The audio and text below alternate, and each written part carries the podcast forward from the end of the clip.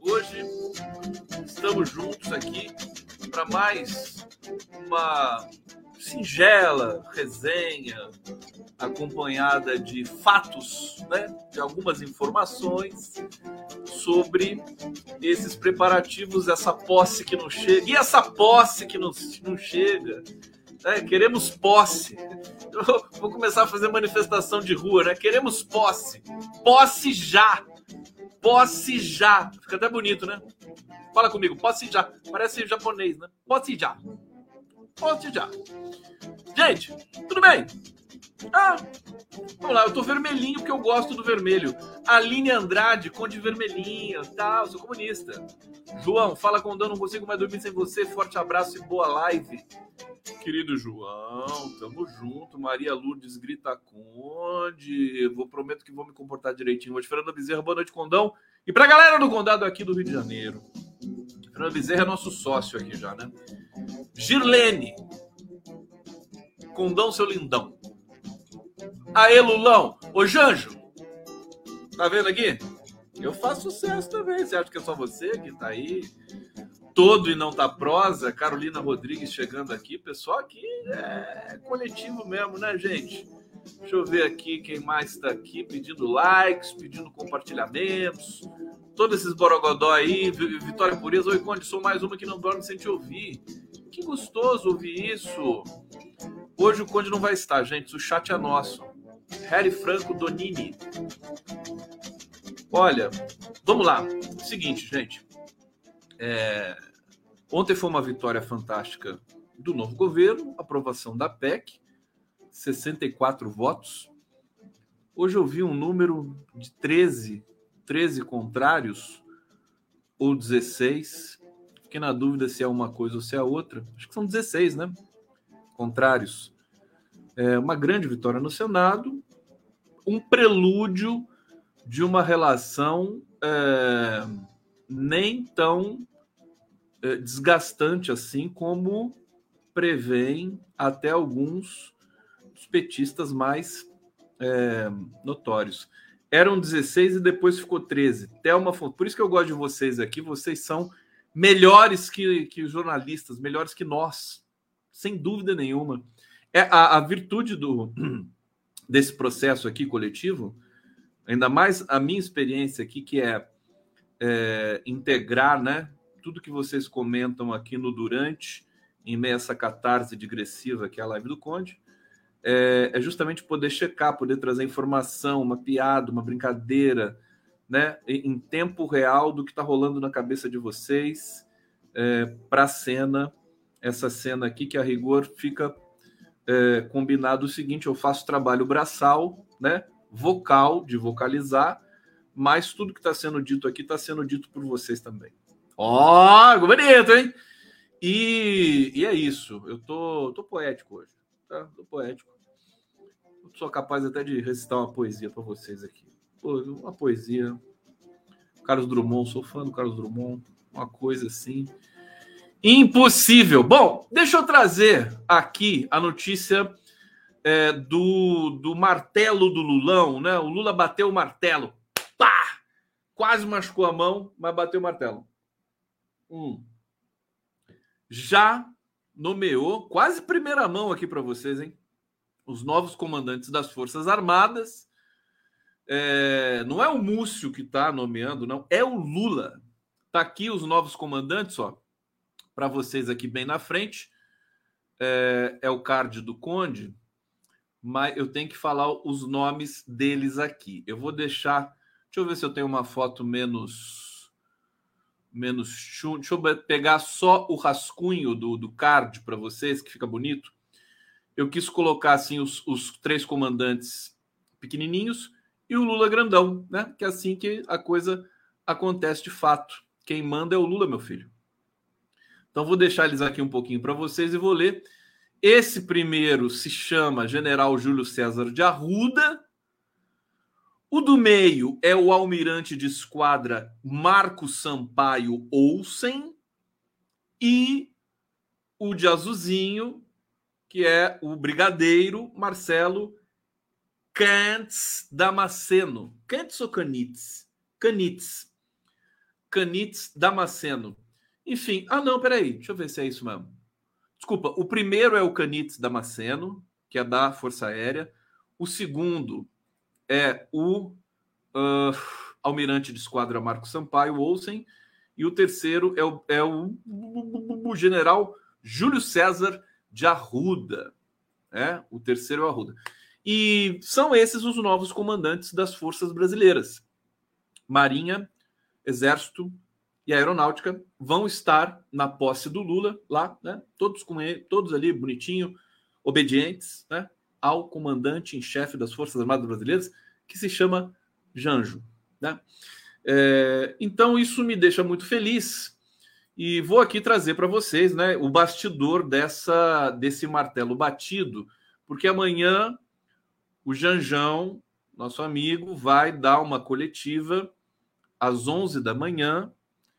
Eu aposto uma bala, um, eu aposto um tic-tac que vai atrasar para meio-dia, né? Portanto, meio-dia, Lulão Janjão vai dar uma coletiva para nomear. Eu já sei o nome dos quatro ministros também, cinco, aliás, né? já sei, né? Fazenda Haddad, né? Se você não nomear amanhã esses caras, depois a gente vai se ver, hein, Lula? Fazenda Haddad, né? É... Defesa Múcio. É... Justiça Dino. Dino. É... O jogo do Brasil é meio-dia? É meio-dia o jogo do Brasil amanhã? Se é meio-dia, então ele não vai atrasar, porque ele vai querer ver o jogo, né? Então, 11 horas. 11, no, no, que horas que é o jogo do Brasil, hein? Que horas que é o jogo do Brasil, por favor? Alguém pode me dizer? Que horas que é o jogo? É meio-dia. Então tá bom, é meio-dia. Meio-dia. Então, então ele não vai atrasar. Deve ser curtinho também, vai atrasar para 11h30 e tal. Então, Múcio Haddad, Dino, quem é o, o outro mesmo? Peraí, peraí, peraí, peraí. Tá aqui. Rui Costa, na Casa Civil. Hã? Rui Costa, ex-governador da Bahia. Vai chegar toda com a malemolência baiana lá. Né? Precisa de uma Bahia no governo, né? Verdade é essa, né? E de quebra, de quebra, vai anunciar o chanceler brasileiro, que vai ser aquele que. É... Como é que é o nome dele? Deixa eu botar aqui que eu esqueci. Lula, chanceler. A... Tudo definindo. Mauro Vieira. Mauro Vieira, que foi chanceler da Dilma, né? É isso? Ou do Temer? Chanceler será mesmo Mauro Vieira. Lula confidenciou, pelo menos ao ministro do STF, com quem teve recentemente, que o chefe de Itamaraty, nos tempos de Dilma e atual embaixador do Brasil na Croácia. Olha, bom sinal, hein? Embaixador na Croácia. Significa que o Brasil amanhã vai perder para a Croácia. Foi seu escolhido. Vieira já foi, inclusive, convidado, segundo o próprio Lula. Beleza, parabéns então para esses novos ministros. Amanhã o Lula oficializa. O Condão faz o esquenta aqui, como sempre, né? Esquenta, né? Já digo todo mundo aqui, todo mundo está falando mesmo, tá? Todo mundo falando mesmo. Então eu falo também. É, mas agora vamos para os bastidores aqui da defesa, né? É, o presidente bateu o martelo em relação aos novos nomes dos comandantes das forças, com base no critério de antiguidade, né? Quanto mais antigo, calma que eu já repito os ministros, quanto mais antigo, o cara ele tem que ser que respeite os mais velhos, né? Tal, é, que define a hierarquia na vida militar. Para comandar o exército, escolhido foi o general Júlio César de Arruda, na Marinha, o almirante de esquadra Marco Sampaio Olsen, e para a Força Aérea Brasileira, o brigadeiro Marcelo Canitz Damasceno. A decisão foi tomada hoje em reunião com o futuro ministro da Defesa, José Múcio Monteiro. Os nomes deverão ser anunciados oficialmente amanhã, daqui a pouco. Os novos comandantes das Forças Armadas vão substituir o almirante Almir Garnier Santos, o brigadeiro Carlos de Almeida Batista Júnior e general Marcos Antônio Freire Gomes.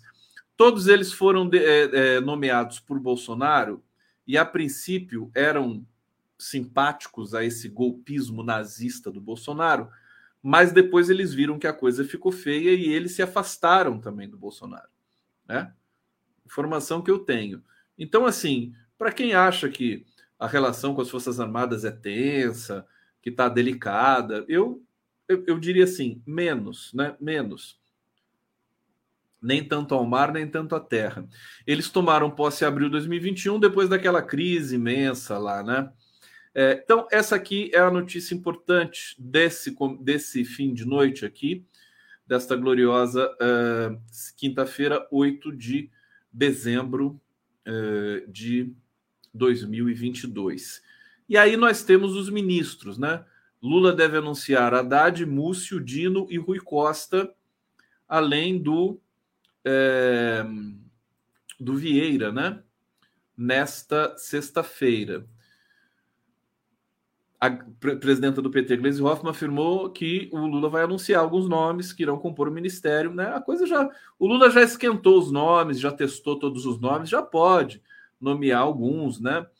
É, aliados de Lula disse que ele confirmará os nomes de Rui Costa na Casa Civil, Flávio Dino na Justiça, José, José Múcio na Defesa e Fernando Haddad na Fazenda.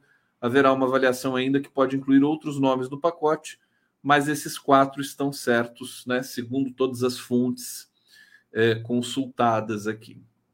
O presidente deve começar amanhã divulgar os nomes. Ele acabou de me chamar, tá dizendo, quem está dizendo isso é a Gleice, para o final da tarde, para conversar. Está querendo, pelo menos amanhã, anunciar alguns nomes para acalmar, né? O Lula é generoso, está todo mundo histérico aí, querendo saber quem serão os ministros.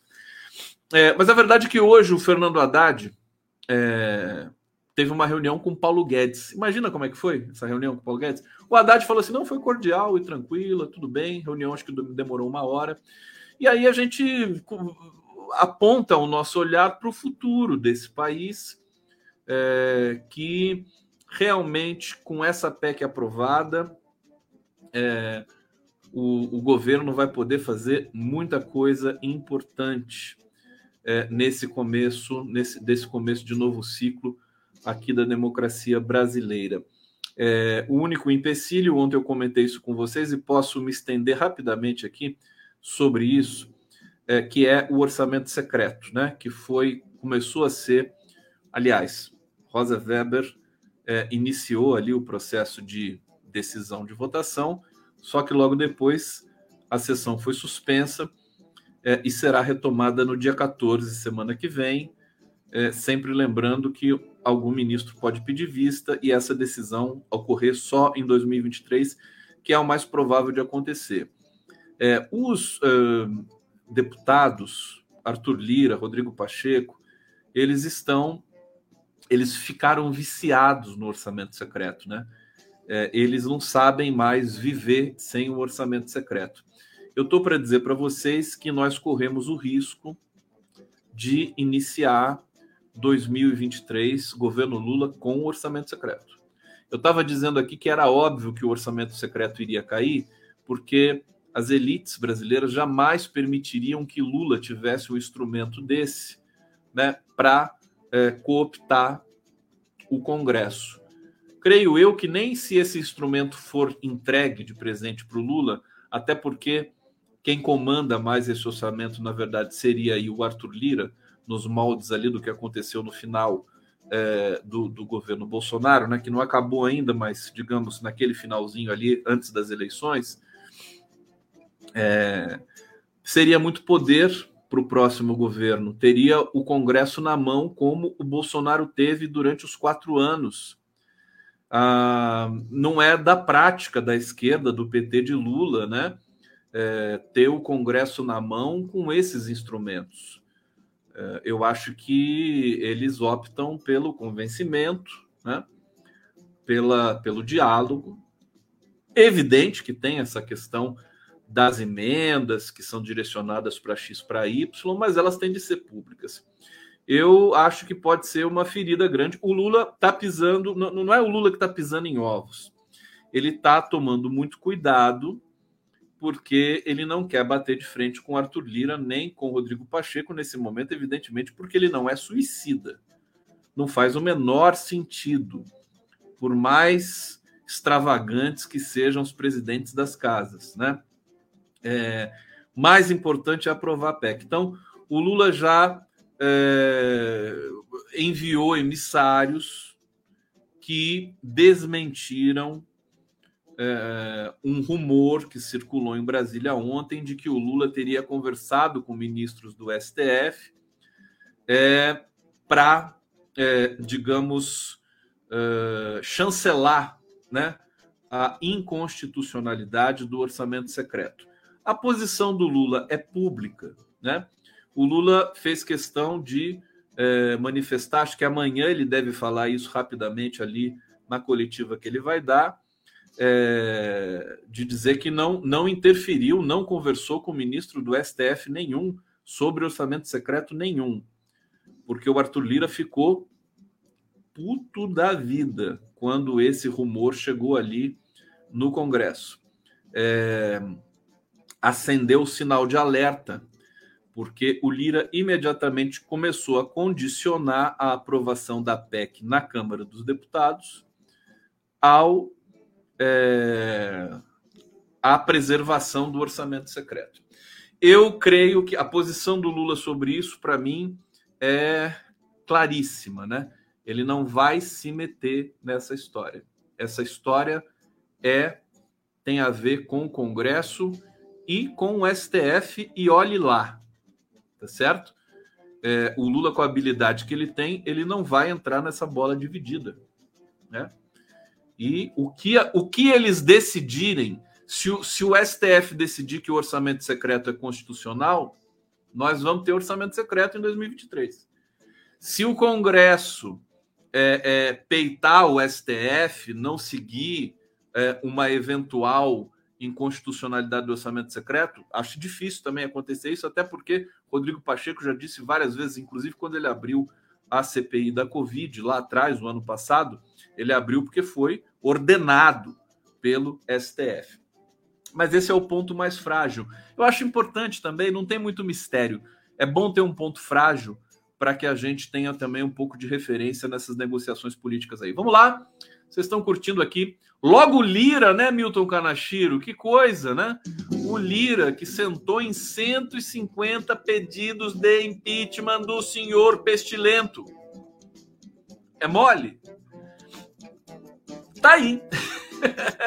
e, e que ninguém, né, surte com isso, porque o Brasil precisa, pelo menos, dar o pontapé inicial em um novo governo. Bom, a gente segue aqui, deixa eu trazer mais informações para vocês. O que, vocês estão falando aqui no bate-papo? Vamos lá para o bate-papo um pouquinho. Cadê o superchat aqui? Ó, oh, vocês não estão mandando superchat. Vou te contar, acho que hoje é meu. Pode ser meu último dia aqui, viu? Pode ser meu último dia. Se ninguém mandar superchat aqui, ó, já era. Condão já era. Hein, Tarcísio? Não, o Tarcísio, o Tarcísio é amiguinho. Mas olha, outra coisa feia, viu? É, deixa eu ver. Patrícia França Vale tá dando Giovanni Paraná do Templo, sabonete de recruta. Que isso? Nunca vi isso na minha vida. Meu Deus do céu. Sérgio Capilé. Eu vi a Marina na capinha de um vídeo sobre novos ministros. Não me lembro em qual canal eu vi, mas a ambientalista entre os outros nomes anunciados. Pode ser, mas o que, o que eu pude checar né, são esses aí. Não, não consegui checar a Marina, mas é verdade. Ela pode estar ali nesse bolo, né? O Lula pode surpreender, né? Pode surpreender tudo isso aí. Deixa eu ver aqui que é mais que vocês estão. Cadê os comentários gostosos, carinhosos, informativos, sexys? Hã? Que tá um pouco de é, é, é, lascívia aqui no nosso chat para acordar todo mundo. Vocês que estão embaixo das cobertas, aí, aquela coisa toda. Milton Kanashiro, o Haddad na Fazenda vai surpreender positivamente, ainda quero vê-lo presidente. É, o Haddad vai dar um show né, no, no, Ministério da Fazenda. É um cara que tem ideias próprias já há muito tempo, um grande intelectual, é, sabe dialogar, né? não vai fazer nenhum movimento brusco e acho que vai, vai ser inesquecível o Haddad na Fazenda, até porque a Fazenda, a economia agora vai ser desmembrada, né? Vai ter Fazenda, vai ter planejamento, vai ter indústria, indústria e comércio. Então, esse, esse triângulo né, democrático, ele é, costuma produzir ações virtuosas. Ah, chegando o superchat aqui, que beleza, não vou ser mais mandado embora. Tereza Tassué, obrigado, viu? Que linda aqui essa pintura. Tereza, Tereza da praia. Isa Cerveira, quase que eu li cerveja aqui, viu, Isa? O Lula deveria ir de papa móvel, mais seguro. Não me cheira bem essa história de Bozo agora querer passar a faixa, não. Ah, isso eu vou contar para vocês, viu? Que coisa absurda. Reginaldo Gendic Cardoso. Para não, Conde. Manda uma vinheta do Xandão para animar ou do feijão puro. O pessoal aqui é louco por feijão puro. Feijão puro vai ter que ter feijão puro na posse. Na posse eu vou abrir uma barraquinha de feijão puro lá na Esplanada dos Ministérios para vender feijão puro e passando o clipe assim, sem parar, né? Feijão puro.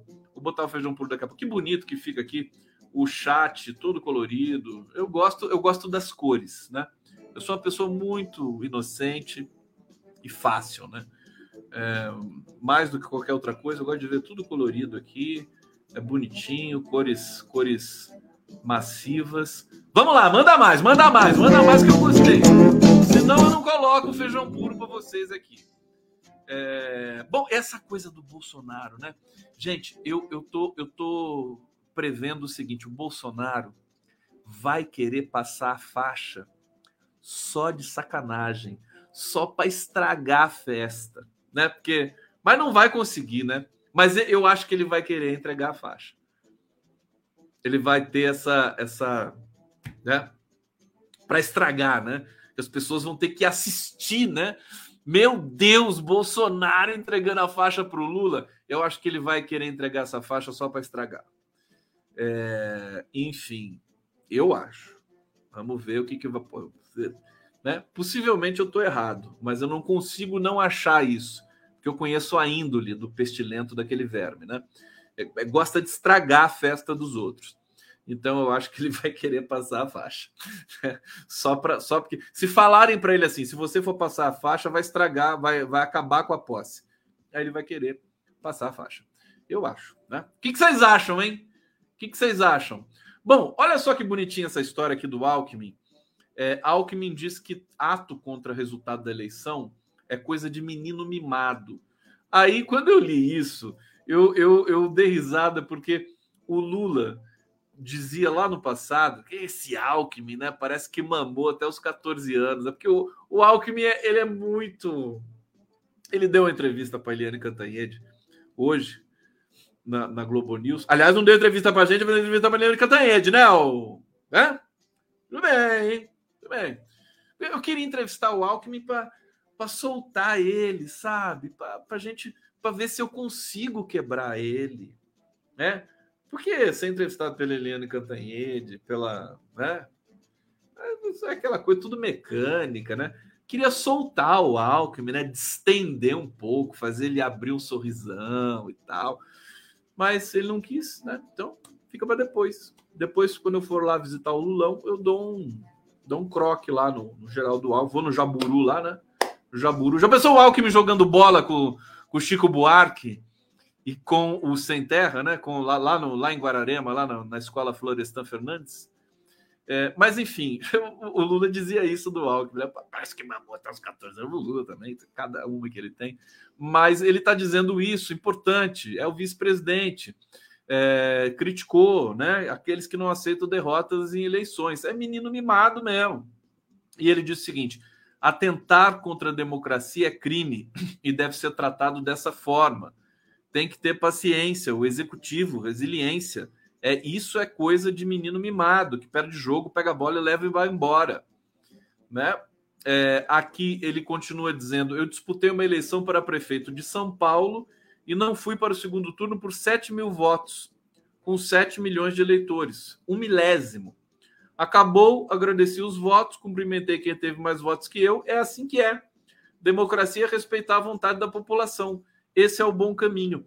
O Alckmin vai ser esse cara, essa vozinha da consciência que vai ficar ali. Tá chegando mais superchat aqui para mim? É verdade esse bilhete? Verdade esse bilhete? Receba! Fala que nem o Luva de Pedreiro para mim, vai. Receba! Cadê o Não tá chegando nada. Esses aqui. Tá falando do Papa Móvel aqui, né?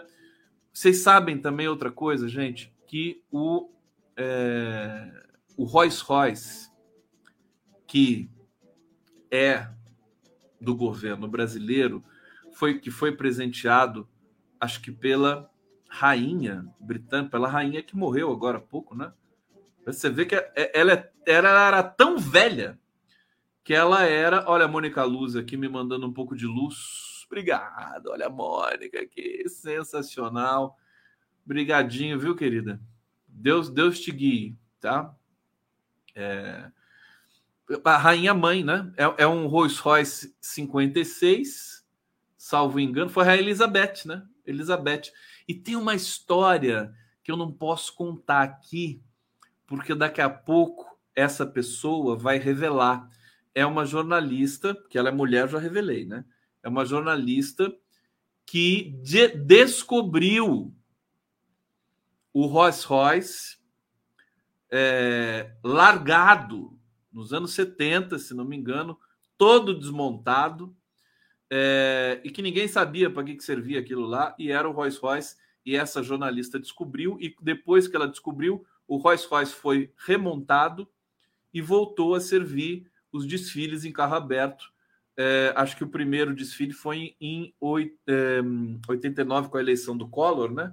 Deve tadinho do Rolls Royce, né? Ter sido Collor o primeiro é uma maldade muito grande. Mas é uma jornalista que vocês conhecem e eu conheço também. É, Isa Cervejeira, não, Isa Cerveira. É, só que a bola do jogo é nosso dinheiro, né? não tem nem para pagar residentes.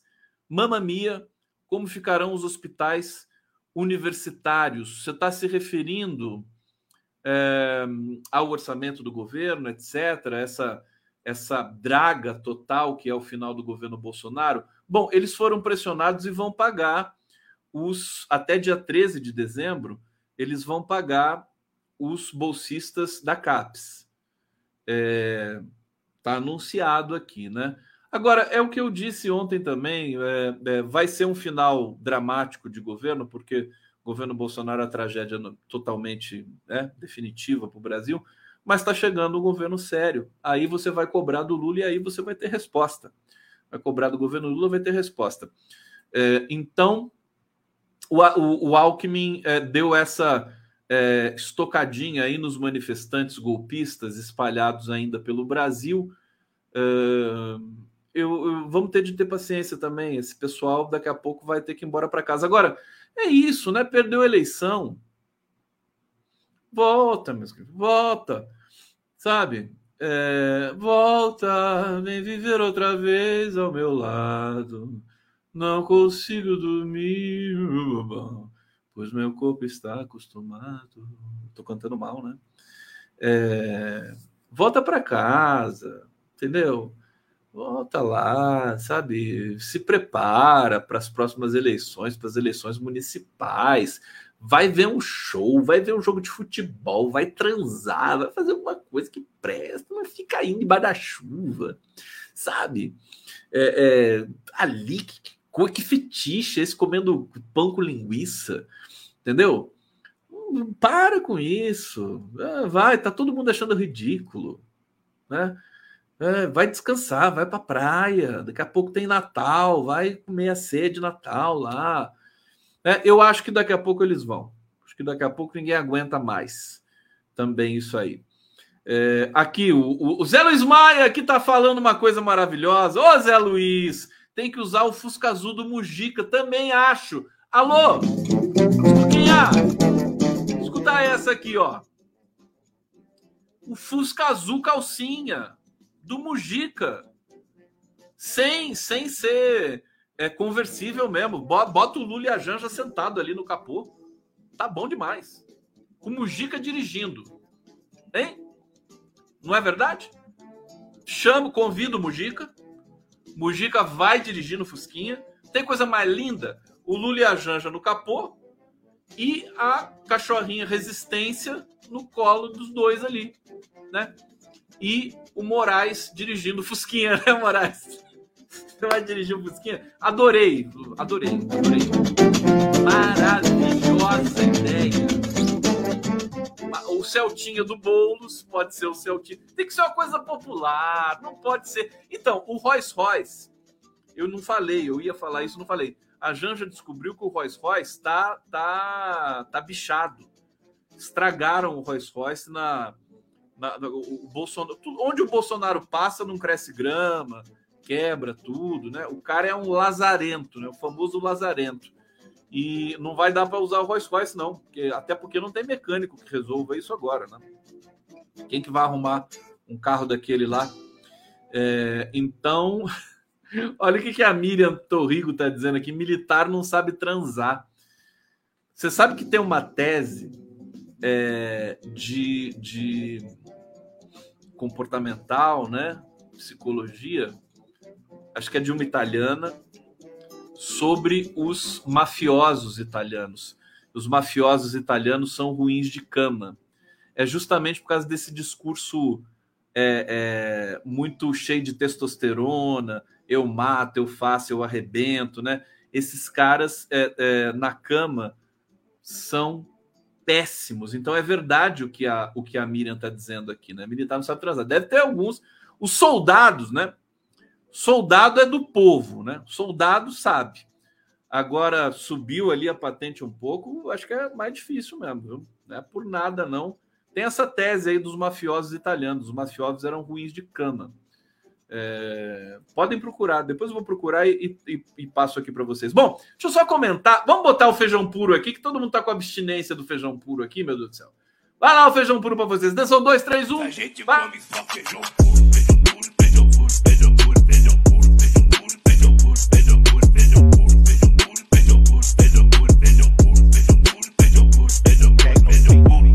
E a gente não come um taquinho de carne. Eu adoro taquinho. Comer um taquinho de carne. Eu gosto do jeito que o Lula chama o Alckmin. O Lula chama o Alckmin de Alckmo. Porque o Alckmin, o Alckmin é uma, tem minha total confiança. Alckmin. Adorei, adorei. O Lula, tudo, tudo que ele faz fica divertidão, né? O cara é muito gente boa, né, gente? Bom, olha aqui, eu queria falar para vocês aqui, para não passar em branco, é, o, a questão do governo do Peru, o Castilho teve a prisão preventiva, decretada no Peru e Dina, que é a vice, a vice que assumiu no Peru, chama Dina, né? Ela podia se encontrar com o Flávio Dino e fazer um encontro assim, Dino e Dina. Não.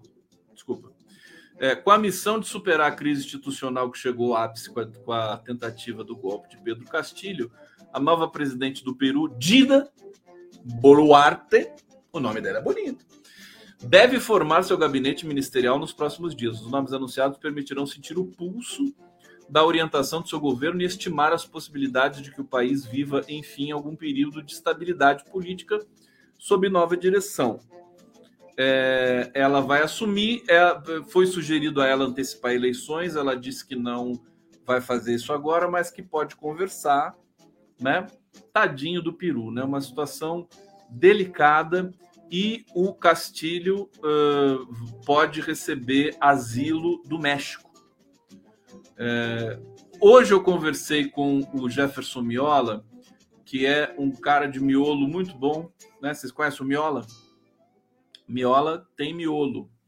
Miolo. E ele foi totalmente contra a corrente, disse que houve um golpe no Peru.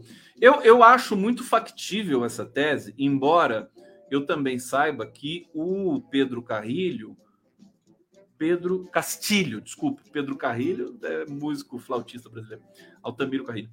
É, o Pedro Castilho tenha abusado né, da, Né? Parece sabe, sabe o que parece que aconteceu lá? Era o terceiro, a terceira votação é, para fazer um impeachment do Castilho. Chegou até o Castilho que ele iria perder essa votação. Lá, acho que são 107 é, deputados, e é, para aprovar impeachment precisaria de 81 votos, alguma coisa assim. É, é diferente disso, mas é estou fazendo aproximado aqui só para vocês terem uma ideia, né? Tinha que ter uma vantagem muito grande. Difícil aprovar o impeachment no Peru. Então, é, é, ele disseram a ele, né, informes errados, segundo a apuração do Gerson Camarote, que foi dali que eu estou pegando essa informação, né?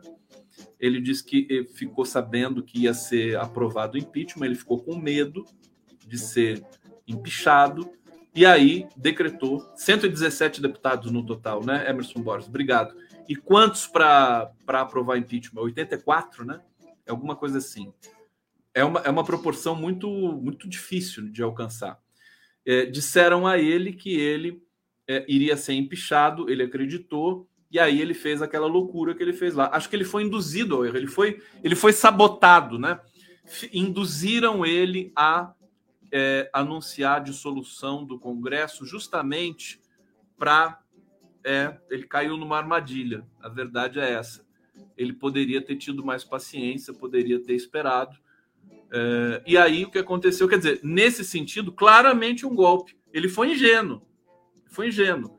Tem que ver quem que deu a informação para ele e tudo mais. Né?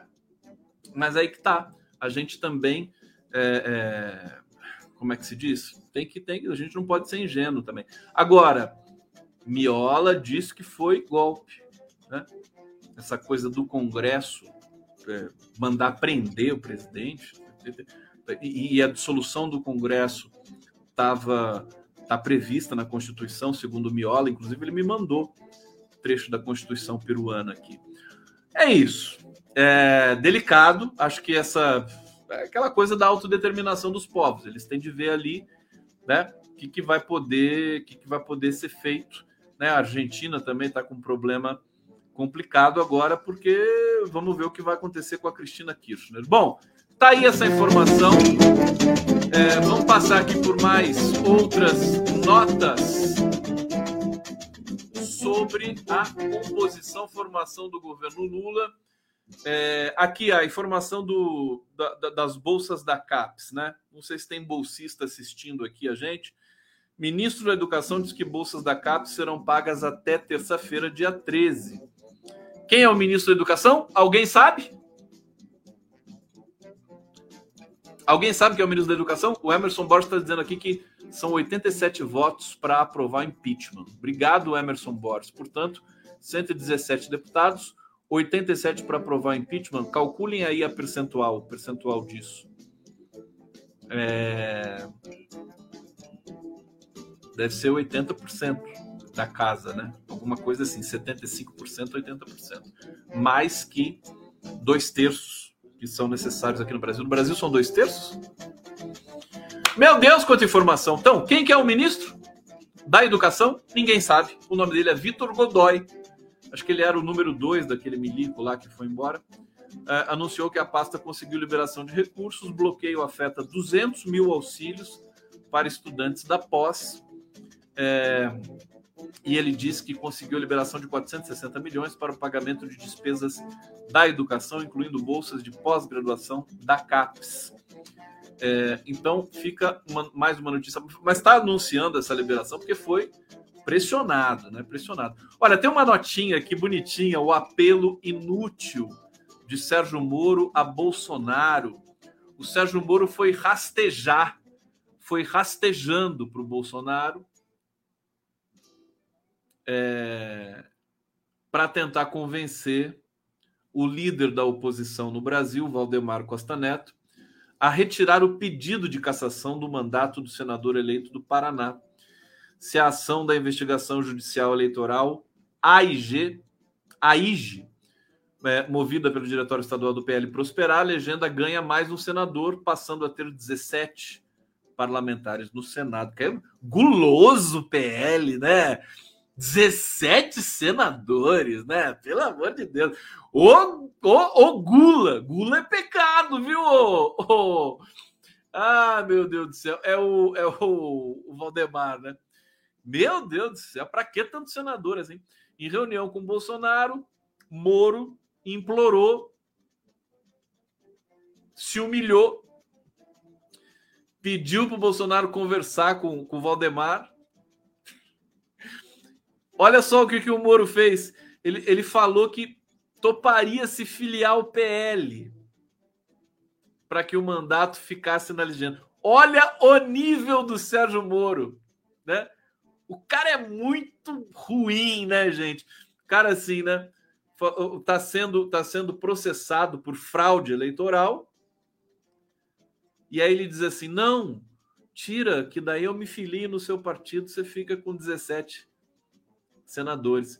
Nenhum dos dois apelos, afinal de contas, foram levados em consideração pelo Valdemar, líder da oposição brasileira é, dizem aliados. A ação que corre em segredo de justiça vai continuar tramitando na Justiça Eleitoral e o ex-juiz da Lava Jato não tem chance alguma se desse filiar ao PL. Essas notícias são muito fofas, né?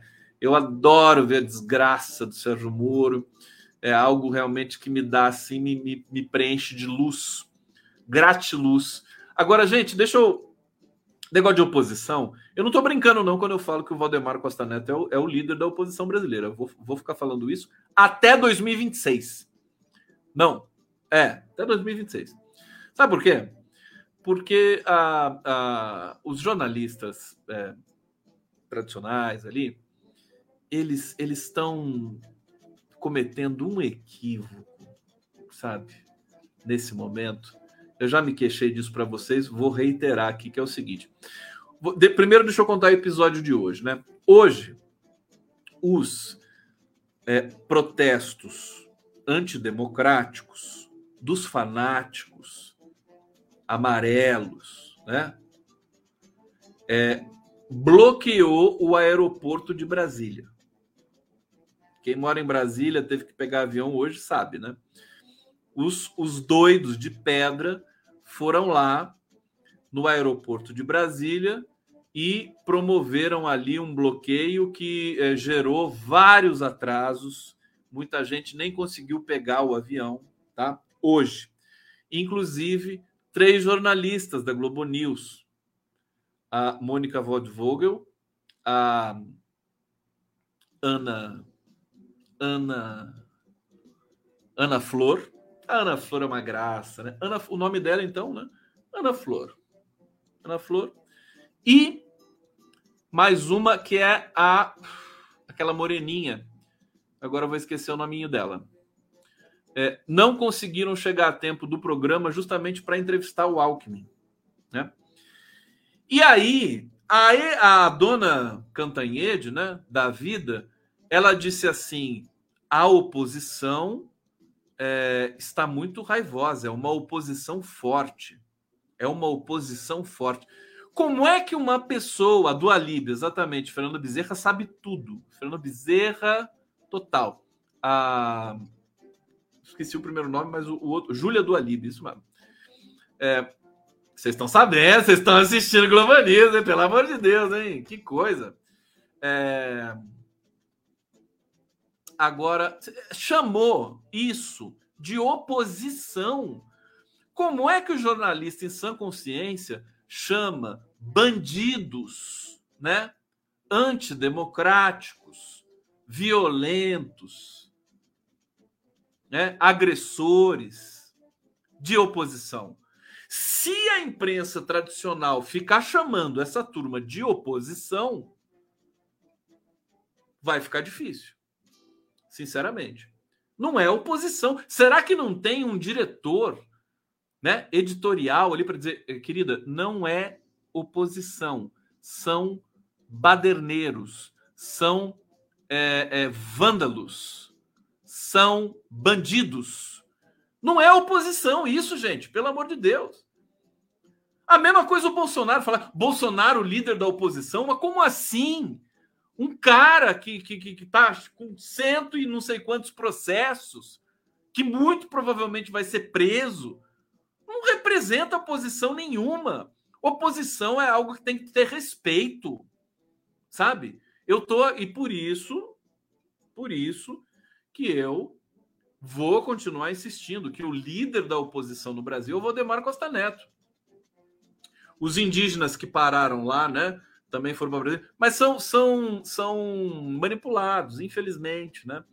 Tem, eh, os garimpeiros também eles conseguem cooptar indígenas com, com álcool, com bebida, é, com dinheiro, com tudo que você quiser, né? Para eles também garimparem e tudo mais. É complicado, não é, não é trivial é, essa, esse embate todo que ocorre ali na, nas florestas brasileiras, nas, nas, nas comunidades ribeirinhas ali. Então, eu acho que esse é um ponto de suma importância para comunicação do novo governo deitar e rolar, né? Tem de dizer assim, isso é oposição? Se um jornalista perguntar para o Lula assim em algum momento, né? Mas você não está preocupado com a força da oposição? Eu falo, isso é oposição? Isso não é oposição. Isso é bandidão, é bandidagem.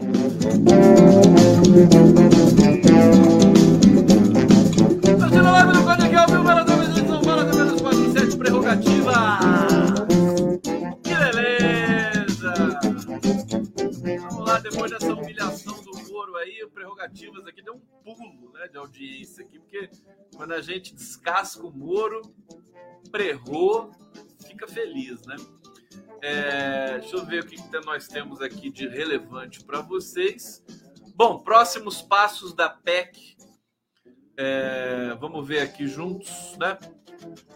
Tadadã. Será enviada à Câmara para análise dos deputados. A expectativa de parlamentares aliados do presidente eleito é votar a proposta já na próxima semana. Tem que ser na próxima semana. Se não for na próxima semana, não vai ser mais, meu filho. Para que isso seja possível, deputados tentam negociar com o presidente da Casa, Arthur Lira, uma forma de agilizar o andamento da matéria. É, o governo eleito quer que a emenda constitucional seja promulgada pelo Congresso antes da votação do orçamento de 2023, que deve ocorrer na última sessão conjunta de deputados e senadores neste ano. A equipe de Lula pretende usar o espaço aberto do teto de gastos para manter o pagamento do Auxílio Brasil, bli, bli, blá, blá, blá. É, primeiro passo é escolher um relator do texto, né? Olha o caminho da Câmara, né? Tem que escolher o relator. Quem vai ser o relator? Dois deputados disputam a função: Celso Sabino, do União Brasil, e Elmar Nascimento, do União da Bahia. União do Pará e União da Bahia. Cabe a Arthur Lira decidir.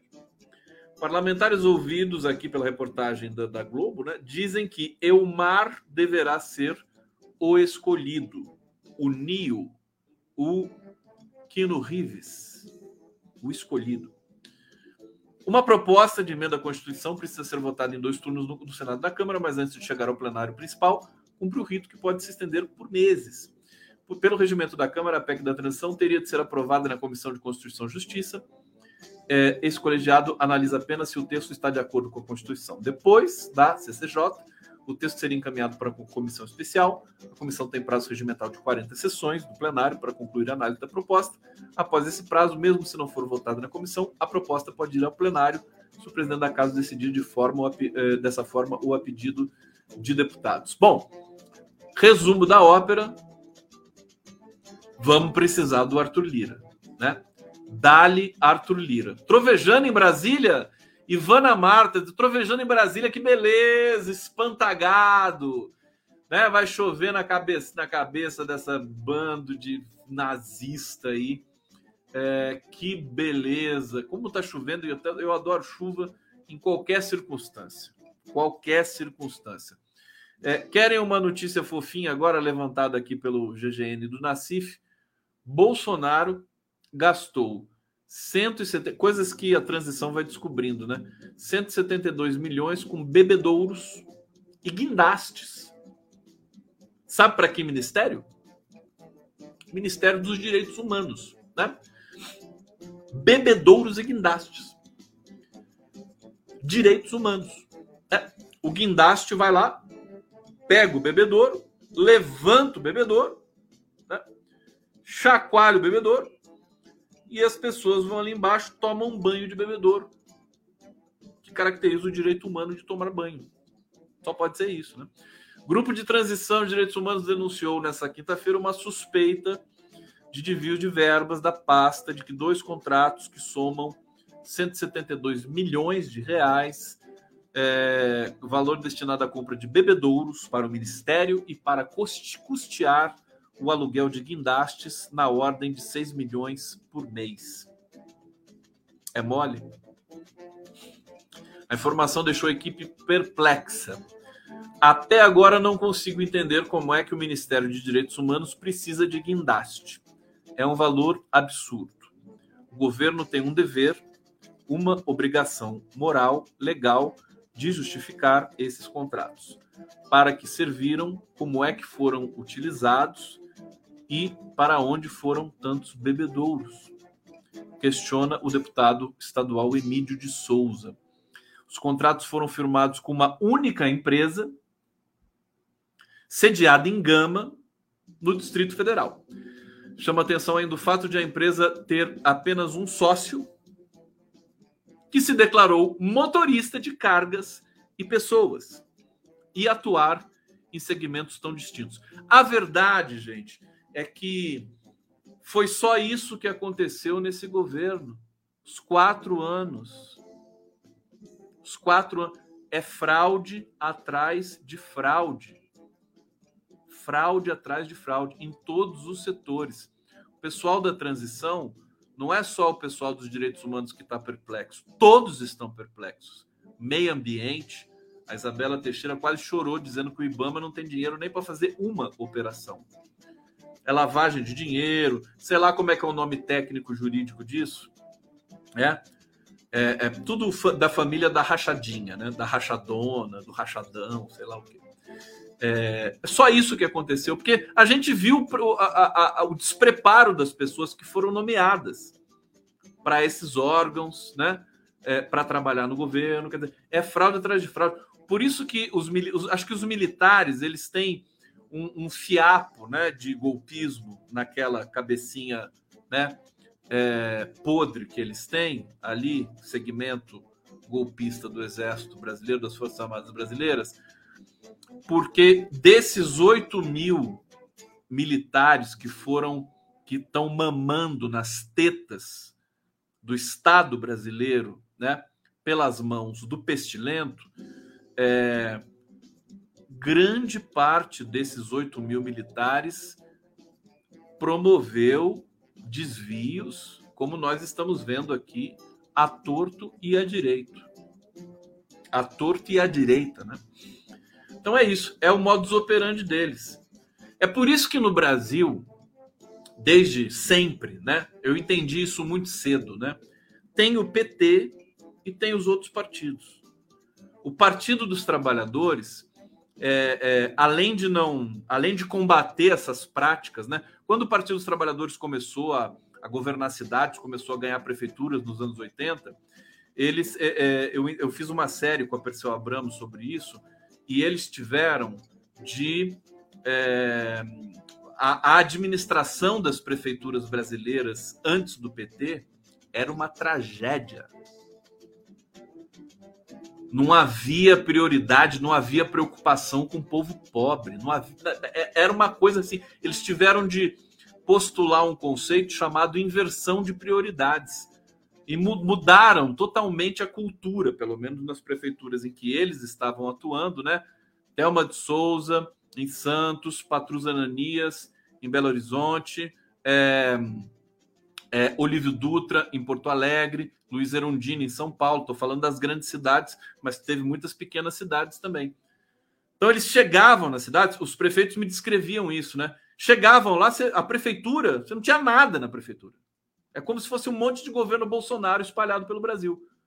Só desvio de verba, né? Não tinha nenhuma ação para a população pobre, não tinha saúde, não tinha nada. Né? Diadema também, São Paulo, né? São Bernardo, não. São Bernardo demorou para o PT ganhar a prefeitura, né? Então é isso, é isso que está acontecendo agora na, no, no, no, ambiente macro, que é o Brasil, né? Está chegando lá um governo predatório e a gente vai ter de reconstruir tudo de novo. É, aqui, a saúde, né? O Ministério da Saúde está admitindo as falhas agora, evidentemente que parcialmente, em dados sobre vacinados e transição, e a transição planeja nova secretaria do SUS. Tá certo? É, mais uma última nota aqui o Lula é, dizendo que dizendo para o Lira que não articulou com o STF julgamento contra emendas, né? É aquilo que eu falei para vocês aqui.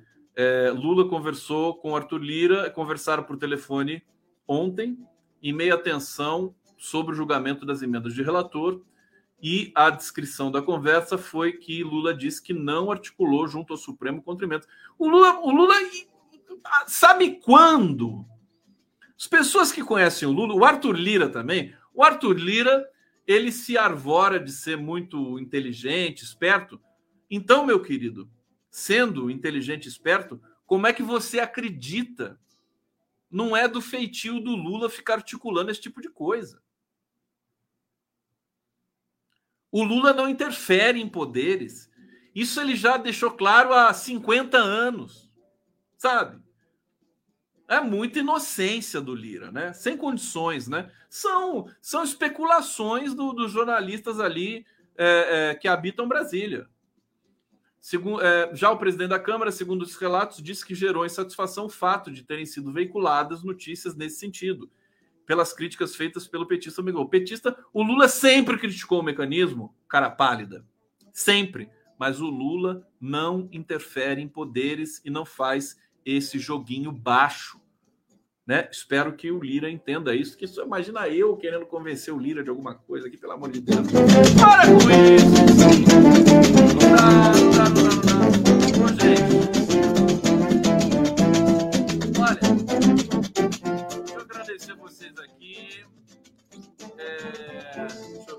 Está aqui. A minha bolsonarista de estimação morreu. Nunca mais apareceu. Ô, Joselin, que aconteceu com você, minha filha? Nunca mais vai vir aqui? Você tá na. Você tá em algum quartel aí? Cuidado, hein? Esse pessoal é violento, viu? É, deixa eu ver aqui o que vocês estão falando. O Gama, Gama, Gamaliel Inácio da Silva, Das Profundezas do Abismo, é um dos poemas do nosso livro digital Escuridão e Luz, disponível na Amazon. Prefácio do Suplicy, parabéns, Gamaliel. Das Profundezas do Abismo, está aqui divulgado. Coloca depois nas próximas vezes aqui na minha live, bota o link, bota o que você quiser aqui, meu querido. Vamos divulgar isso aqui. Depois eu vou procurar, viu? É, deixa eu agradecer aqui. Gerente Boituva, Padre Júlio Excelente. Nossa, que coisa horrível aqui. Eu vi a primeira frase, fui colocando aqui. É um assassino que está aqui é, infiltrado no bate-papo mas já está acabando já. Deixa eu só pegar aqui a Rita Staquera. Bolsonaro foi o pior presidente do Brasil e do mundo, né? O pior presidente do mundo, de toda a história. É, gente, vou ficando por aqui. Beijinho para vocês. Se houver amanhã, amanhã estarei aqui. Tá bom?